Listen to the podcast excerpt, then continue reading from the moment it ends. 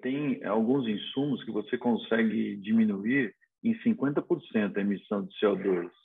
É, os dados que nós temos mais é, relevantes aí, aí já é do ferro, né? Por exemplo, você tem a cada tonelada de aço feita a partir de sucata, você gera menos 1.440 quilogramas de CO2. É muita coisa.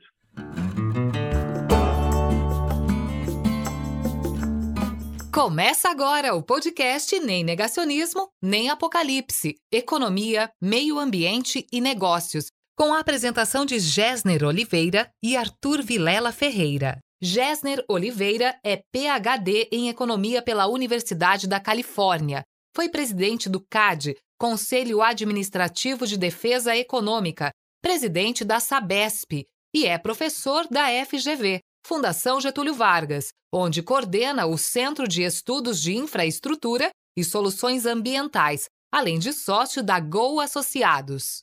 Arthur Vilela Ferreira é administrador de empresas com ênfase em sustentabilidade e meio ambiente pela Fundação Getúlio Vargas e sócio fundador da empresa Global Forest Bond.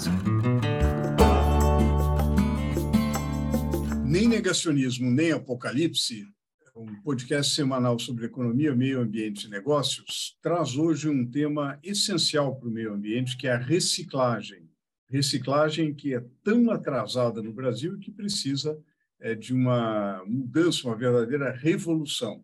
E para falar sobre esse tema, ninguém melhor do que o presidente do Instituto Nacional da Reciclagem, o INESFA. É o nosso parceiro, amigo Clineu Nunes Alvarenga, que é o presidente do INESFA, também é o CEO da Itumetal Resíduos Industriais.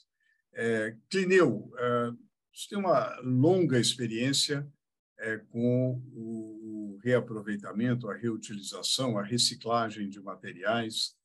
É, pode nos contar o que é o Inesfa, que é um, uma entidade que vem se transformando no período recente, ampliando o seu escopo de atuação, e qual é o papel do Inesfa na defesa do meio ambiente e da descarbonização da economia?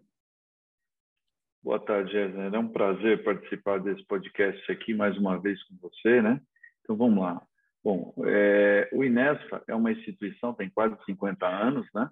Começou é, como Instituto Nacional das Empresas de Sucata de Ferro e Aço, né?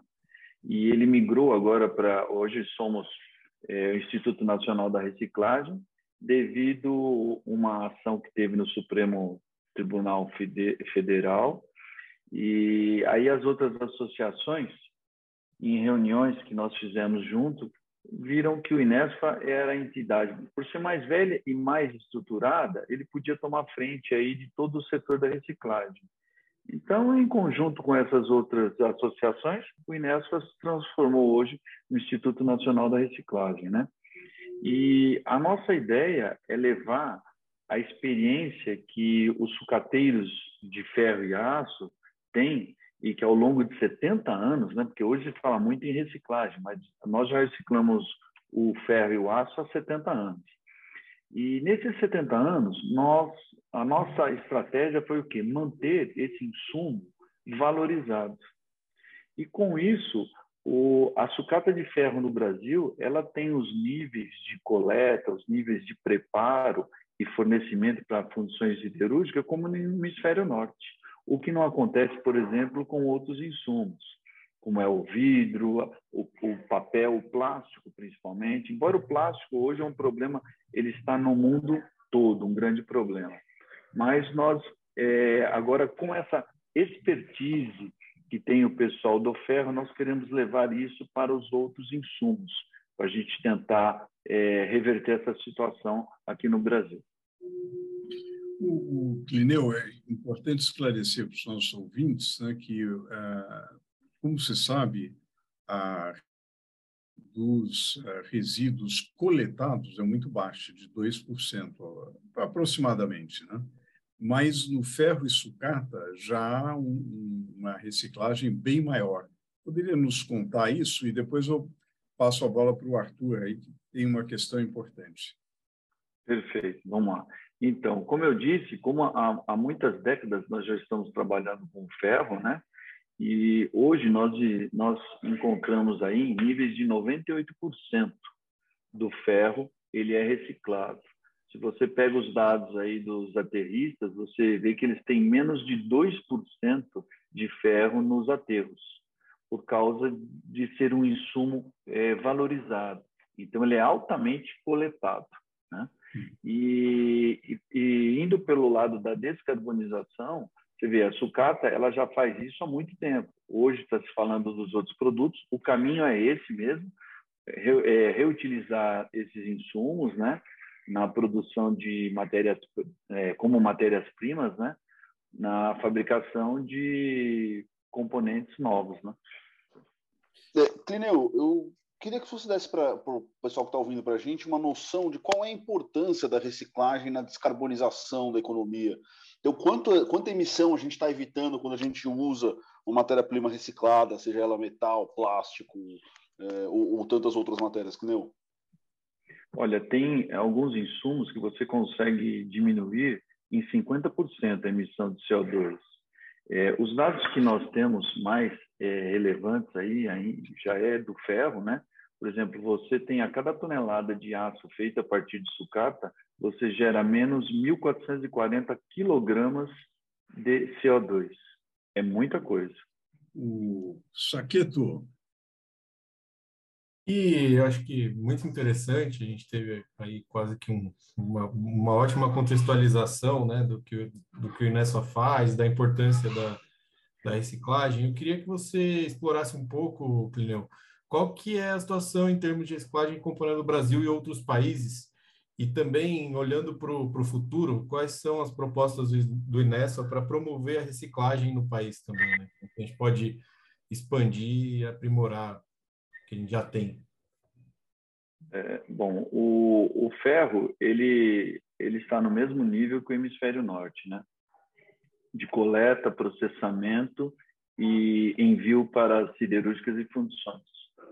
O vidro ele está bem a menos, né? O vidro ele teve um problema porque ele é um material que ele não consegue, ainda nós não conseguimos agregar valor a ele. E é muito mais barato às vezes fazer o vidro através do, de areia sílica do que reciclar o vidro.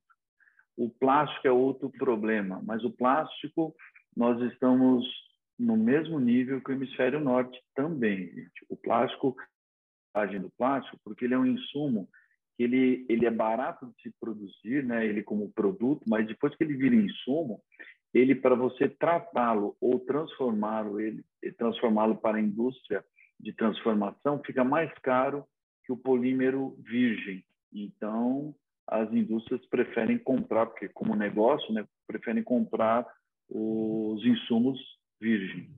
Godoy. É, e, assim, vindo um pouco nessa linha do Saqueto em relação às propostas, eu acho que a gente está tá vindo num ano de eleição, um ano um pouco de mudança, e muito se olha para frente, assim, quais são as expectativas, as perspectivas do Inespa em relação tanto a essa reciclagem quanto à economia circular que devem ganhar mais importância nos próximos anos, né? É, o, o, que a gente vê realmente do, do setor da reciclagem, que ele tende a crescer muito daqui para frente, porque está todo mundo de olhos aí para COP, agora vai vir a COP 27, né? O Brasil querendo fazer parte da OCDE, tem a, o, as reuniões de clima aí também. E, então, a reciclagem ela é reconhecidamente como um caminho para você passar da economia linear para a economia circular, né? E os benefícios são muitos, né? Você vai conseguir é, preservar as suas, a cada país preservar as suas riquezas naturais, né? Você vai diminuir o, o, o CO2, né? Na produção dos produtos e, e você também tem uma grande é, ajuda na parte social. Então, você vai ter na parte social, na parte econômica e na parte ambiental. Então, é um ganho muito bom. E, Clineu, é, do ponto de vista de organização do Inespa, é, como que o Inespa agora está organizado? Quantos associados tem? Quer dizer, como é que é, como que as diferentes empresas, indústrias podem procurar o Inespa nessa grande frente pela reciclagem? É, o Inespa hoje tem perto de 100 empresas associadas, né? Por exemplo, mas são empresas, são as maiores empresas que estão de transformações. Nós temos desde pequenas empresas até grandes empresas de transformações dos insumos, né? E a nossa meta é levar é, todo o nosso conhecimento para esses outros insumos, né? Sendo no vidro, no plástico, é, nos eletrônicos, né? E a nossa meta é mostrar ao governo que nós temos um grande é, tecnologias e trazendo para quando a gente conseguir trazer investimentos para melhorar as plantas de separação, de produção, nós vamos conseguir ampliar muito a reciclagem no Brasil. E o Inespa também está trabalhando bastante lá no parlamento, né? Nós temos hoje um projeto de lei que é o PL 4035, de autoria do deputado Vinícius Carvalho, né? O qual irá viabilizar a isenção do PIS/COFINS para toda a cadeia, desde o catador até o transformador, chegando até a indústria. Isso vai ser um passo muito importante, porque economicamente ele vai ficar muito é, competitivo com os, o, os produtos virgens. Então, a gente tem uma esperança de conseguir ampliar muito a reciclagem através desse projeto de lei. Muito bom. E, e, e Clineu, há uma frente parlamentar também pela reciclagem, não poderia nos contar um pouco?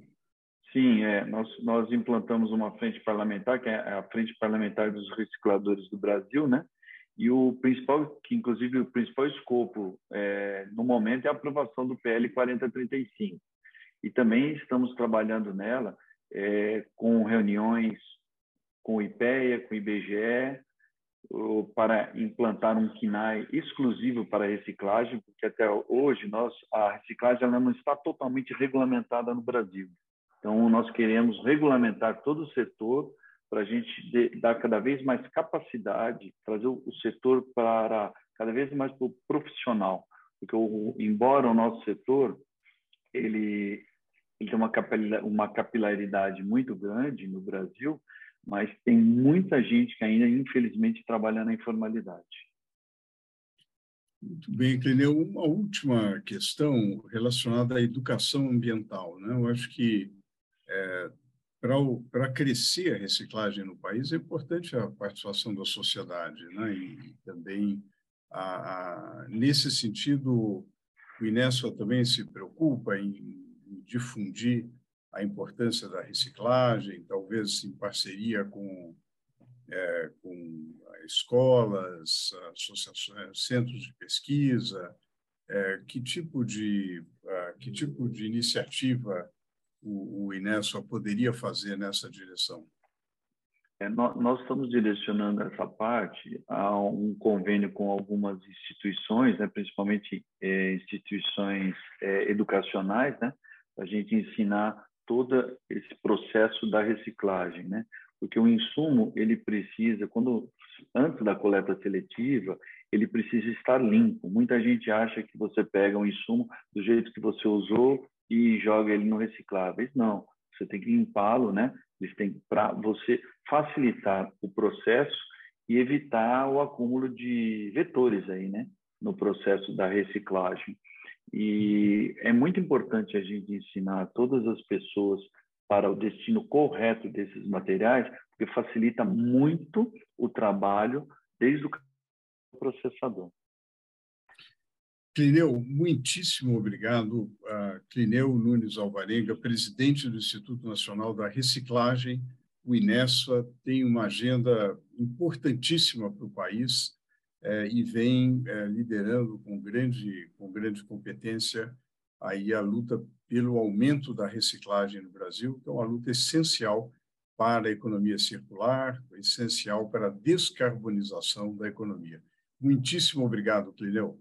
Bom, foi um prazer participar aí desse podcast, né? Sempre que precisar, alguma dúvida sobre a reciclagem aí, nós estamos à disposição aí para juntos elevarmos cada vez mais os níveis de reciclagem no Brasil.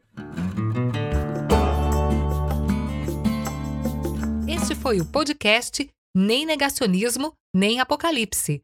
Obrigada pela audiência e até a próxima!